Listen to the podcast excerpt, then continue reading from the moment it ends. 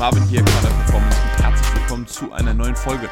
Heute sprechen wir über die größten Testosteronkiller, die so im Alltag lauern und sprechen darüber, wie ihr sie vermeiden könnt, beziehungsweise wie ihr vermeiden könnt, dass dadurch euer Testosteronspiegel sinkt. Ich habe euch auch ein paar sehr interessante Studien mitgebracht, bleibt also dabei. Ganz wichtig, abonniert auch den Kanal auf YouTube und gebt auf den Podcast-Plattformen Apple, Google Podcasts und auch auf Spotify 5 Sterne und bleibt auf jeden Fall dabei. Warum ist Testosteron und ein insgesamt gesunder Hormonspiegel so unglaublich wichtig, vor allem aktuell? Grundsätzlich hat Testosteron oftmals einen sehr negativen Touch. In diversen politischen Kreisen ist Testosteron männlich und damit erstmal grundsätzlich schlecht.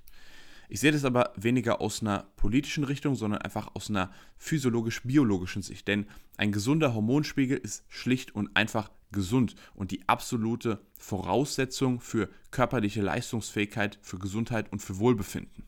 Gerade in der westlichen Welt, weil wir hier nämlich das Problem haben, dass wir mittlerweile im Durchschnitt einfach einen sehr niedrigen Testosteronspiegel bei Männern feststellen können. Und das hat eben einen Haufen negative Nachteile.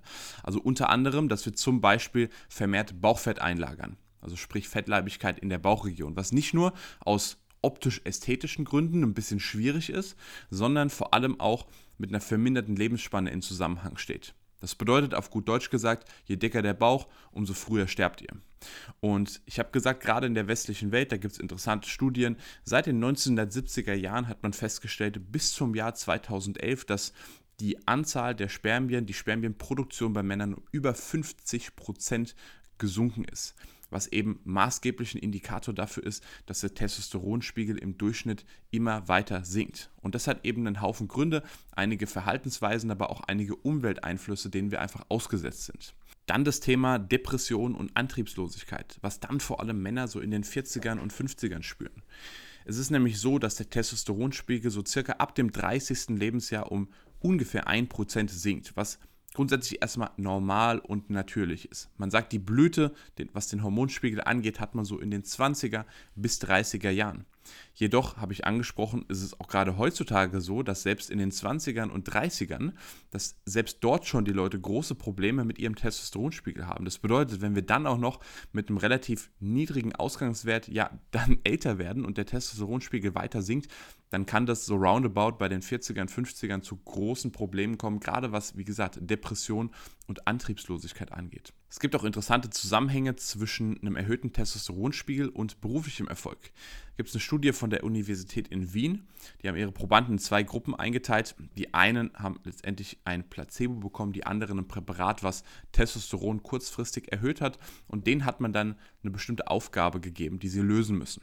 Und man hat festgestellt, dass die Leute mit einem erhöhten Testosteronspiegel, beziehungsweise die das Präparat tatsächlich bekommen haben, länger an dieser Aufgabe gearbeitet haben und die tatsächlich auch besser lösen konnten. Das heißt nicht, dass es die schlauer oder sonst was gemacht hat, sondern einfach etwas beharrlicher, was dann natürlich auch was Erfolg im Beruf, Erfolg im sportlichen Wettkampf und so weiter massive Vorteile hat. Und auch eine UK-Studie hat gezeigt, dass Leute mit einem eher höheren Testosteronspiegel weniger Risiko haben, arbeitslos zu werden. Das heißt, in einer groß angelegten Untersuchung wurde tatsächlich auch in Deutschland von, von einem deutschen Institut durchgeführt die haben das in UK beobachtet und haben den Zusammenhang hergestellt zwischen einem erhöhten Testosteronspiegel und einem geringeren Risiko, arbeitslos zu werden. Und damit euch das natürlich nicht passiert, habe ich für euch heute mal die vier größten Testosteronkiller im Alltag identifiziert. Und Killer Nummer 1, der mir aus dem Weg gehen sollte, das ist Plastik und Weichmacher, sogenanntes Phthalat. Das sind sogenannte endokrine Disruptoren, bezeichnet man auch als Umwelthormone, die einen negativen Einfluss auf euren Hormonspiegel und die Spermienproduktion haben. Die findet man vor allem in Plastik bzw. Wasser aus Plastikflaschen, aber genauso auch Plastikverpackungen, vor allem Plastikverpackungen für Essen, weil wir das dann wiederum zu uns nehmen, aber auch in solchen Dingen wie Shampoo beispielsweise. Und selbst der Plastikvorhang aus der Dusche kann schon einen negativen Einfluss haben. In einer groß angelegten Studie hat man einen Zusammenhang hergestellt zwischen einem niedrigen Testosteronspiegel und eben diesen Phthalatresten im Urin. Also Männer, die eben mehr solchen Weichmachern und insgesamt Plastik und eben genau den Einflüssen ausgesetzt waren, diesen Umwelthormonen, die hatten dann grundsätzlich auch einen eher niedrigeren Testosteronspiegel.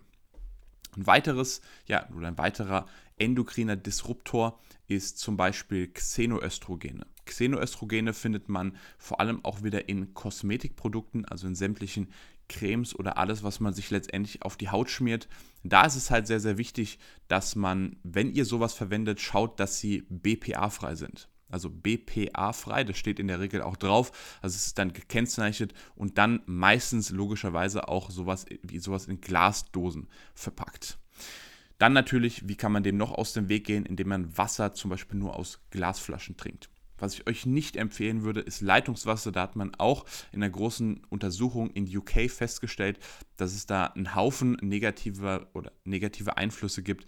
Man hat Reste von der Antibabypille gefunden, von Antibiotika, teilweise sogar noch Reste von Kokain gefunden.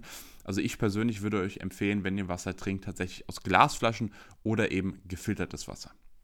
Zu Punkt 1 muss man jetzt sagen, Fakt ist, wir können natürlich nicht allem aus dem Weg gehen, aber wir können auf jeden Fall schon mal ein bisschen darauf achten, welche Produkte wir kaufen, welche Produkte wir ja verwenden, uns auf die Haut schmieren und vor allem welche Produkte wir essen.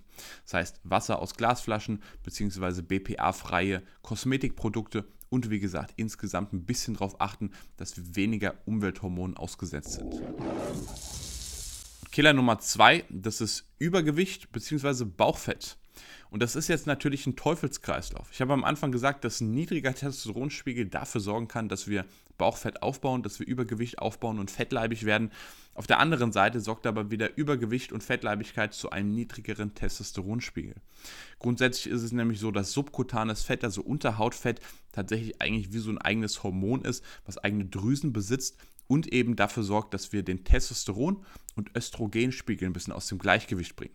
Denn zu viel Bauchfett sorgt dafür, dass Aromatase freigesetzt wird, was wiederum Testosteron, also unser männliches Sexualhormon, in Östrogen konvertiert, also das weibliche Sexualhormon. Und davon wollen wir als Mann eigentlich grundsätzlich immer relativ wenig haben, weil wir sonst wiederum Körperfett aufbauen, teilweise sowas aufbauen wie eine Gynäkomastie, also letztendlich, dass uns Brüste wachsen, was wir grundsätzlich erstmal nicht wollen, was aber auch in der heutigen Zeit immer öfters vorkommt. Also sollten wir dafür sorgen, dass wir letztendlich das Bauchfett einmal wegkriegen, dass wir einmal wirklich komplett abnehmen, Körperfett reduzieren, weil es uns dann deutlich leichter fällt, einen gesunden, optimalen Testosteronspiegel beizubehalten. Und Killer Nummer drei, das ist Stress und Überbelastung.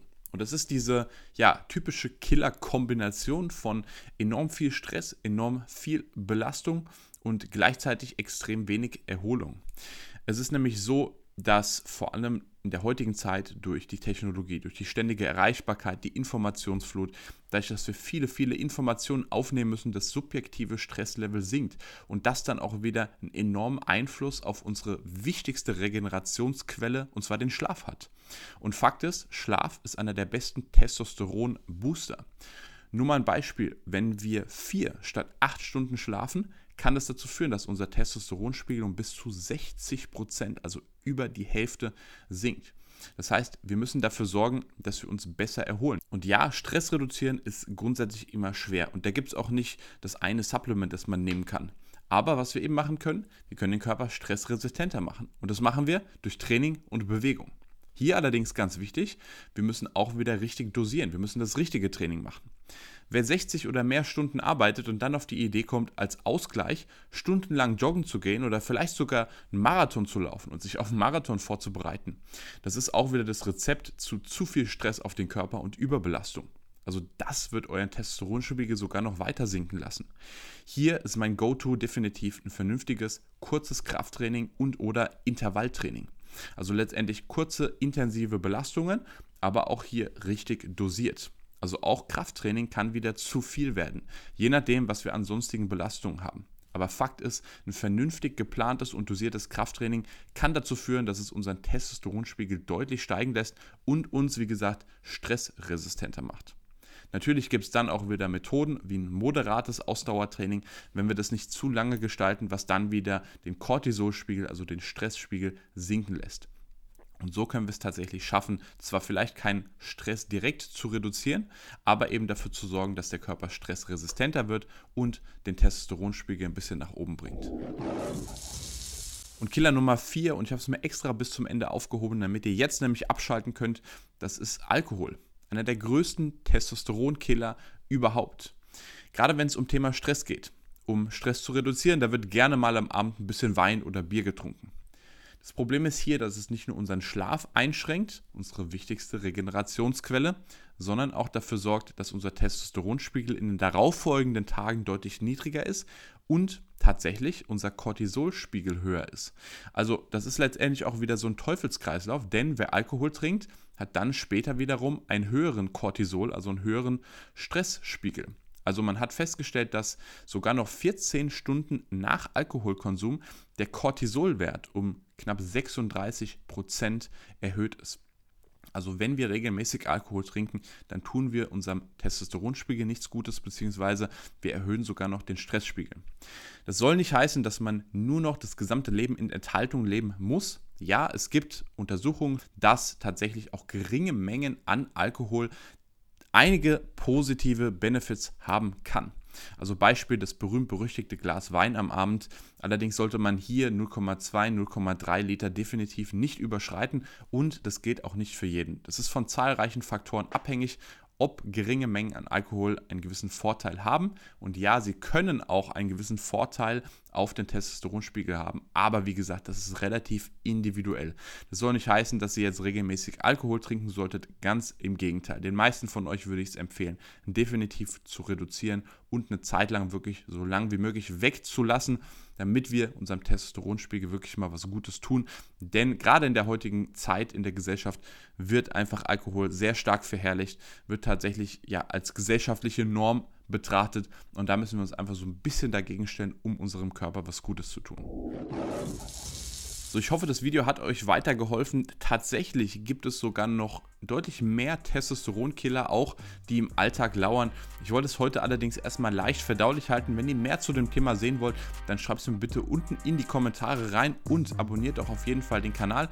Oder wenn ihr das Ganze auf den Podcast-Plattformen hört, gebt dort bitte 5 Sterne. Ansonsten bleibt auf jeden Fall am Start. Das war's von mir. Wir sehen uns beim nächsten Mal. Peace.